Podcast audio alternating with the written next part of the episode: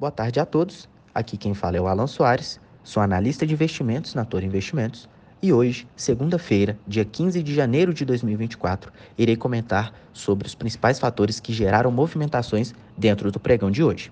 Hoje é um dia que tem um feriado nos Estados Unidos, é o feriado de Martin Luther King, e não tivemos pregão por lá. Já aqui na Bolsa Brasileira, o Ibovespa ele acumula uma alta de 0,35%, sendo cotado aos 131.442 pontos.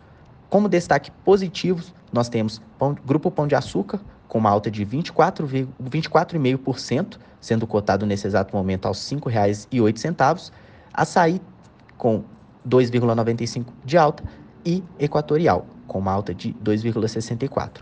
Já nos destaques negativos, nós temos Gol, com 5,79% de queda, CSN Mineração, com 3,21% de queda, e Grupo Soma, com 2,17% de queda.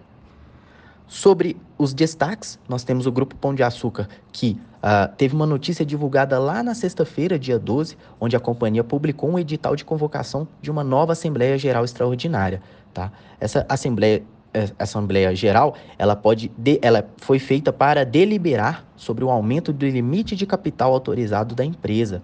Tá? É uma reunião que provavelmente vai ser realizada dia 22 de fevereiro e ela pode permitir uma injeção adicional de caixa para varejista, ok? É, basicamente é uma notícia de sexta-feira e ela ainda continua repercutindo no mercado e hoje tivemos uma movimentação muito forte, tá? 24,5% de alta, sendo cotado aos R$ 5,08.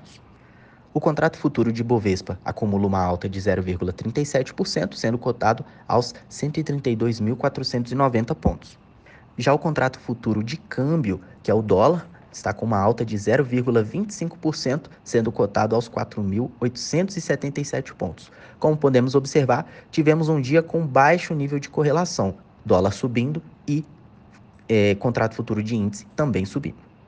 Sobre a curva de juros, nós temos uma predominância de queda em curvas curtas e curvas longas, DIF 27 com uma queda de 0,20%, F28 com 0,20% de queda, F33 com 0,19% de queda e F34 com 0,19% de queda também.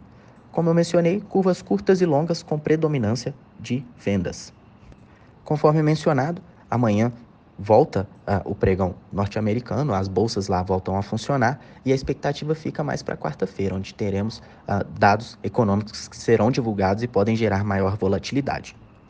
Falando agora sobre commodities, depois de fortes movimentações na semana passada, hoje o petróleo Brent acumula uma queda de 0,11%, cotado aos 78 dólares e 20 centavos de dólar.